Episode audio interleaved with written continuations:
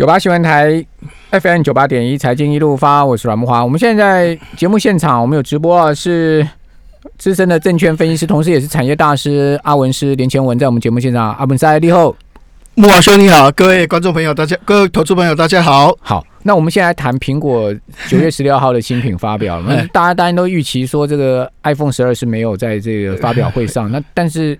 的确也如同市市场预期的，发表了苹果最新的手表哈，然后还有就是这个 i iPad，然后另外就还有一个这个 AirTag 这些东西，是不是？我们先请阿文师来告诉我们，就是说这一次苹果的发表会的亮点。对，理论上应该是说苹果感觉上企图心。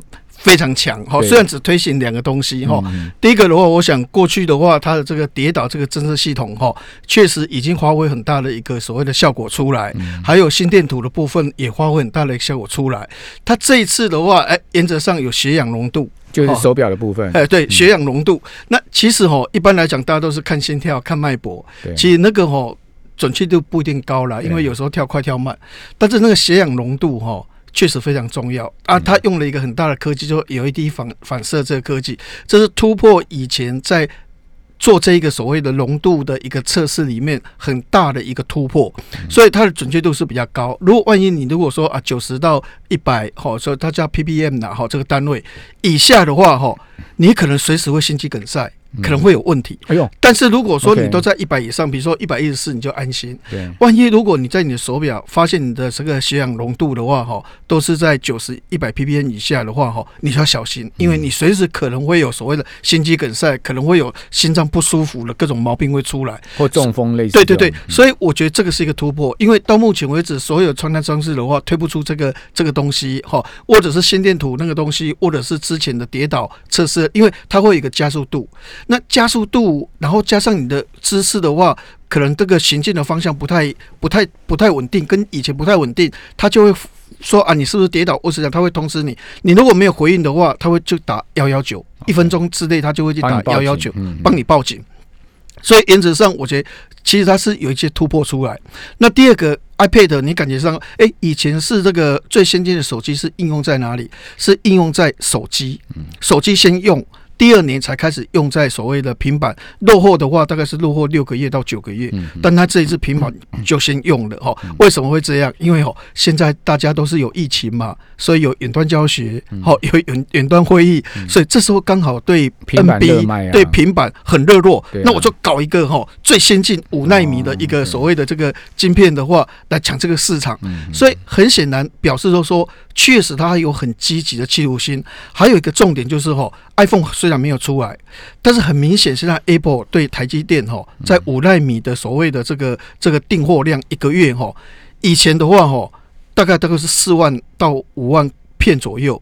其实它现在已经追加，追到到明年的第一季的话，大概是六万五。好，六万五千片左右，所以表示说啊，也许你会一个月六万五千片，对对。那也许你会认为，就说啊，这个好像就说这个苹果的手手机的话，可能年底只能卖什么这个七千两百万台、七千五百万台。当然之前有比较乐观是说八千呐，哈。但是后来大家都一直觉得说，你又不是九月推，你是十月十六号或是十月十三号开始推，所以你的时间比较短。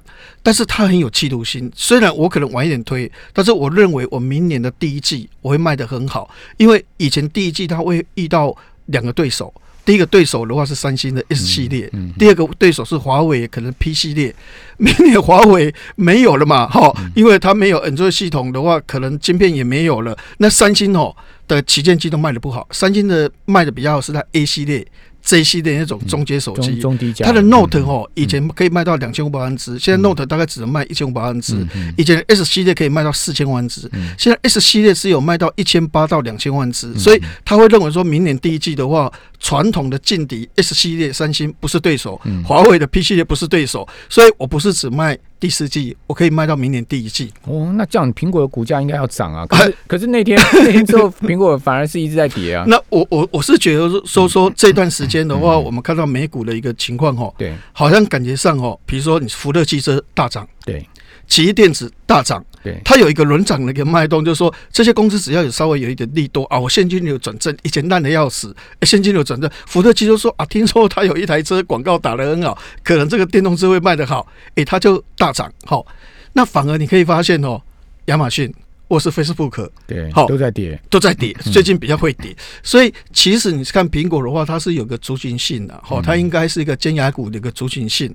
所以有目前看起来的话是这些的话卖压比较重，那反而其他的股票的话一有利多就拉升。所以美国也有一个轮涨的一个脉动，哦，所以最近的话虽然苹果有一些利多，但它整个族群性目前看起来的话是这样哦。那或许可能大家对于就是说目前可能那个。美国的政府的纾困的话，哦，还是停滞不前，哦，五千亿被退掉，那到底以后是一兆？或是两兆，或是一点五兆，搞不清楚，这可能要选后了哦，有可能，因为因为这个这个的话，因为美国现在的这个财政赤字一直在创新高哈，所以原则上的话，要马上要拨这么多钱的话，哈，可能也不是那么简单哦，或许可能有新总统来决定，可能是比较有可能的发展。嗯嗯，好，另外还有一个 AirTag，对不对？对，AirTag 的话，我是觉得说哈，这个这个这个应该是未来一个。也是 AirPods 的第二个了哈，AirPods 一出来市占六七八成，现在可能降到三十六个 percent 了哈，因为大家都出来。但这 AirTag 的话哈，我对我来讲很有吸引力，就是说我望东望西，我有时候会觉得说，哎，我我钥匙坑一刀一，哎，奇怪。我我我什么东西放在哪边啊？怎么不见了？哈，那那如果说我有一个 AirTag，因为现在蓝牙的这个 AirTag 是用超宽屏，一现阶段卖的都是用蓝牙的，大概卖六百块到八百块，好不到一千块。那以后苹果可能会比较贵啊，也许一千三、一千五了哈。那我只要一片，哈，我放在手机啊，我我我我用 APP，我把我的钥匙、把我的钱包都都扫描，都把它 scan 存在里面。诶，我现在丢掉了。哎，找不到了，那我就可以钥匙那边点一下，它就会帮我去定位。那以前蓝牙哦，它的准确度的话哦，大概可能会误差哦，可能五到十公尺。蓝牙的东西五到十公尺，GPS 的话都超过十公尺以上。哦，这个地点在哪里？结果真正的地点跟你你估计的地点的话，可能差十公尺以上。但是这个超宽频的话，它号称的话哈是在。一公尺以内，甚至只有几公分的一个准确度，哈，所以说精度非常高，所以这个超宽屏一定是未来的一个趋势了，哈。那以后你回到家里面的话，你把你的 AirTag 放在口袋里，哈，那门就打开了，出来门就关掉了，也也可以设定到，所以说进去的话，电灯就打开，出来的话，电灯就关掉。它是用超宽屏感应，是不是？对对对，因为现在的这它的。阿文塞，它这个 AirTag 的原理到底是什么？呃，原理的话，就是说，因为哈，它就是就是说，等于就是说，它有一定的范围。嗯。像蓝牙的话，哈，我们可以传输，比如说我们耳机，哈，我们是无线的，哈。那在这个我们的手机可能距离我们，哈，比如说这个几公尺之内。手机里面的东西，我们都可以听听到音乐。对啊，对啊。所以靠蓝牙，它有靠蓝牙传，就就蓝牙 啊，就传输。然后这个超宽屏，这个也是这个概念哦。它就是在一定的范围里面，它会去感受那个东西是在哪个地方。OK，这个叫做精位，就是说精准度哦，大概是在哪个地方。那以前人家说，有时候可能这个这个我警察要抓人，这里面的话哈。到底这个坏人有几个？哎，你从超宽屏的话，你还是可以测得出来，里面是房间哦，哈，杂物杂可能账户很多，它可以测量到里面可能三个人、五个人，好，或者说啊地震了，好，那地震了可能这个这个这个这个。这个倒下去了，哈，它这个超光屏的话，哈，在一定的范围之内，它可以测定说那种温度的感觉，它可以去测定到是说里面有可能有多少人在里面。就跟我们那个看科技电影是一样嘛？哎，对对对对，比如说那个警警警警车在外面，然后那个科技电影演的就是说，它它就可以侦测这个 building 里面到底有几个人在那个不同的房间哪一个角，它那那个显示就出来了。对对对，就类似这种。对对，所以所以它现在的对手就是蓝牙。啊，蓝牙的准确度的话，哈，其实不是那么高了。对啊啊，但准确度更高。但是但是问题就是说，我们现在因为蓝牙比红外线准确度高嘛，哦，因为红外线我们在家里面看电视或是车子，它一定要哈很短的距离，而且重点就是它要那个什么直接对。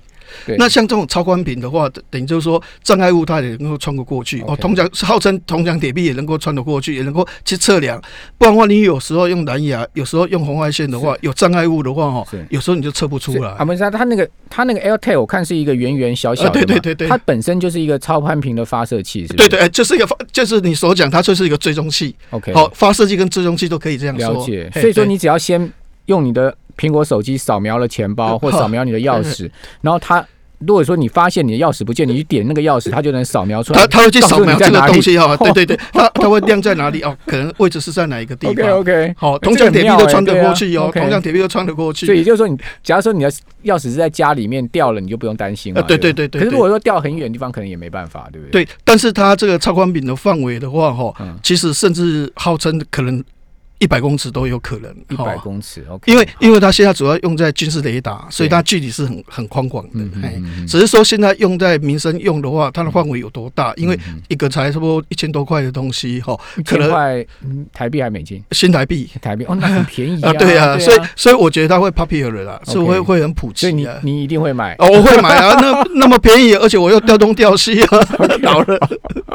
好，这个也是这次的发表会上面发表出来的一个新的东西。那您您综合看他发表出来这些东西，你的评价如何呢？我我我是觉得说，苹果为什么它的股价哈能够比这个富时指数还高，或者是说它比那个所谓的罗素两千还高哈？一家公司台湾的 GDP 五千六百多亿，它可以到两兆，你看看比台湾的 GDP 多了三倍多四倍哈。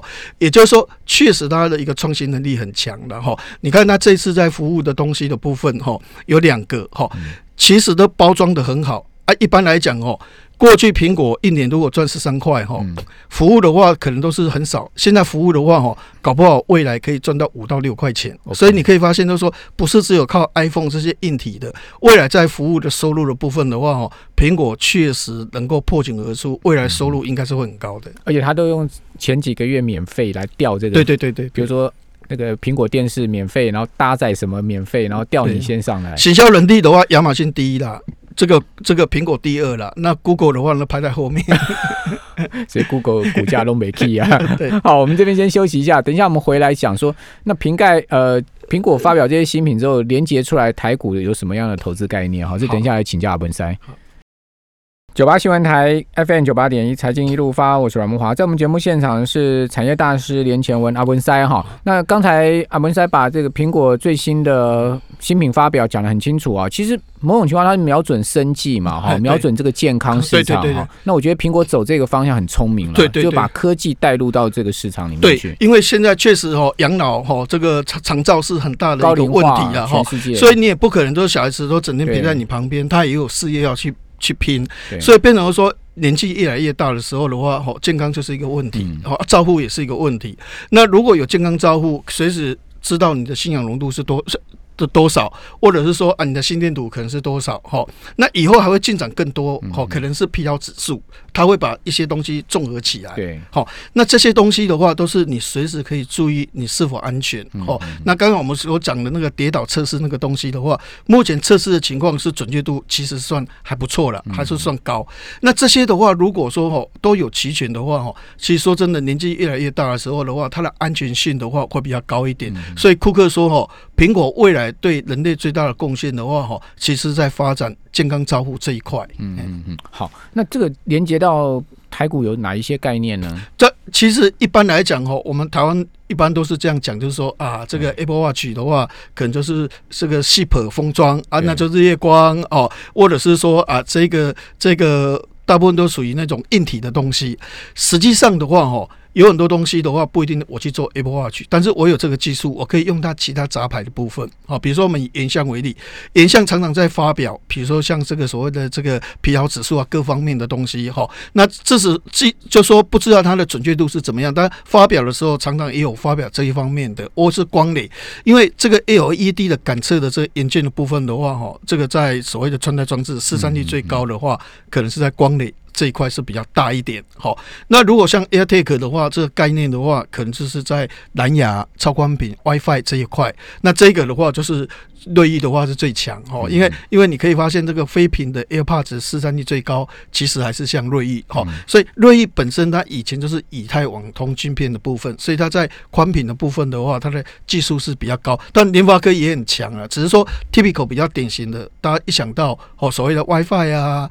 这些东西的话，一一般都是想到像瑞这一类型族群。嗯那我觉得说 iPhone 虽然还没有推出来哈，但是我觉得 iPhone 有一个东西的话，我个人认为就是说哈，应该耳后影响力也是蛮大的哈。因为现在大部分的手机哈，如果有所谓的这个 TOF 哈，所谓的 TOF 镜头，它跟那个结构光不一样，结构光是人脸辨识，嗯嗯，好、那以前是有虹膜辨识的，那为什么没有虹膜辨识？因为哦，你用眼睛去做那个解锁哦，久了之后会白内脏，嗯，所以改成结构光，好、啊，结构光就看你的脸，它号称那个什么这个孪生兄弟、嗯孪生姐妹哦，即使你弄黑发。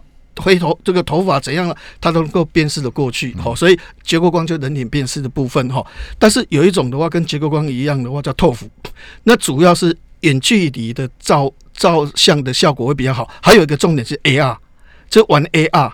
你玩 AR 的游戏，或者是你要设计 AR，好，比如说我现在诶，可能一个房子是空的，我手机就对着这个空房子啊，我沙发要怎么放，我电视要怎么放，我就去模拟哦，放在这方，诶，它就会模拟出来。这个就是 AR 的技术，就是用 TOF，但是这个 TOF 哦，一般来讲准确度不高，所以变成说现在飞屏的在用这个技术的时候的话哦，大家只用来照相，真正很少用到 AR。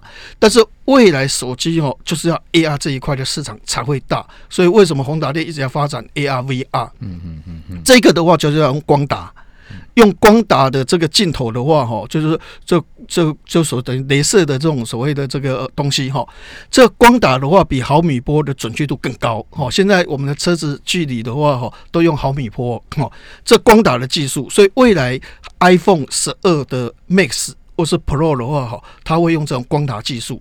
当苹果用的时候，以后大家用光打，比较不会用 TOF。就 LiDAR 放在镜头上，对对对，那这个光打一般来讲概念还是在大力光跟液晶光。嗯那为什么大力光跟液晶光会差距比较大一点的话，哈，我们从两个角度来看。第一个的话，哈，因为大力光华为的比重太高，那华为如果走下坡的话，可能对大力光会比较有一个杀伤力。对好。那第二个的话，有时候会觉得说，诶，大力光跟液晶光不是差很多，哈。我们以今年为例，以产值为例的哈，这个苹果的镜头的产值的话，有五十六个 percent 的话是大力光，液晶光四十四个 percent。哎、其实不分宣制很接近了哦。以前我们认为就说哇，易金光的镜头瑕疵率多高，良率多多多差怎样的，我们的印象是这样，就觉得说好像大力光高高在上，易金光很低。但是二零二零年镜头的产值，iPhone 镜头的产值的话，大力光是五十六个 percent，液晶光是四十四个 percent 哦。所以其实液晶光跟大力光是不分宣制，但大力光又受到华为的影响，所以变成说，其实两档股票的话，反而液晶光的机会比较大。那大家会觉得说，镜头的话，可能会有一个概念，就是说，诶，不是顺光起杀进来了吗？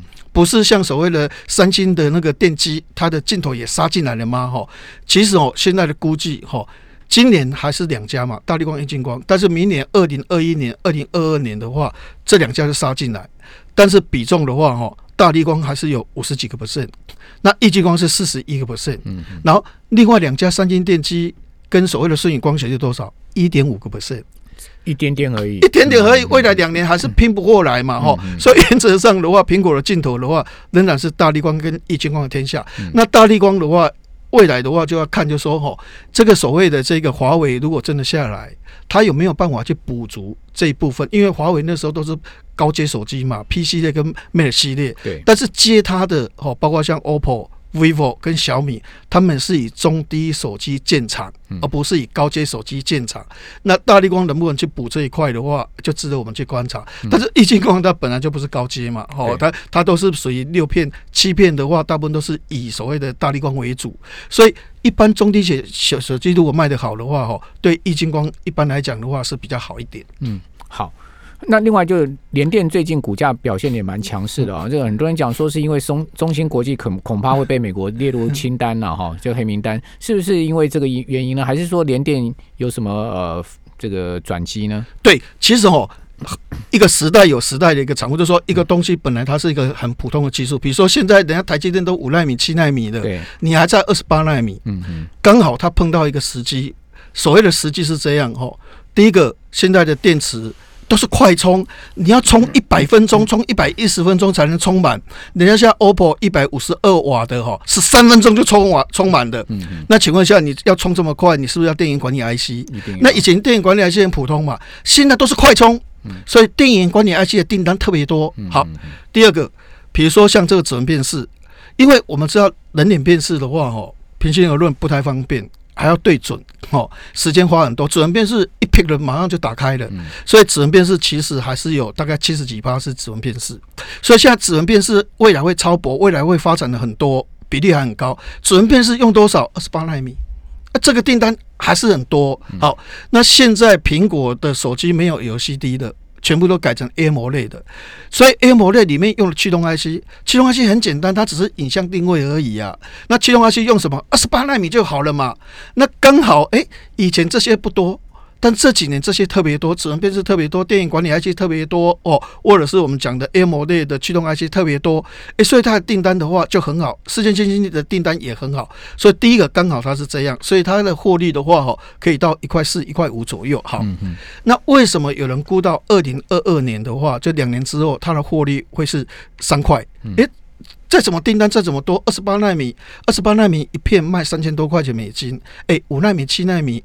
它可以卖到一万两千五百块哦，差距那么大，那那怎么可能会赚到三块？再怎么订单再怎么多，怎么赚个新的？因为主要是折旧，像去年台积电折旧两千八百亿，那今年台积电折旧可能三千五百亿哦，哦，因为它的资本支出增加很多，新厂，那。那联电一年的折旧以前五百五百七十亿，嗯，现在降到四百七十亿，快折完了。哎，二零二二年可能折不到两百亿，或是多少？因为二十八纳米折的差不多。对，它一年赚一百八十几亿的话，如果再多一百八十几亿的话，一块半变成三块，有没有可能？有可能，就是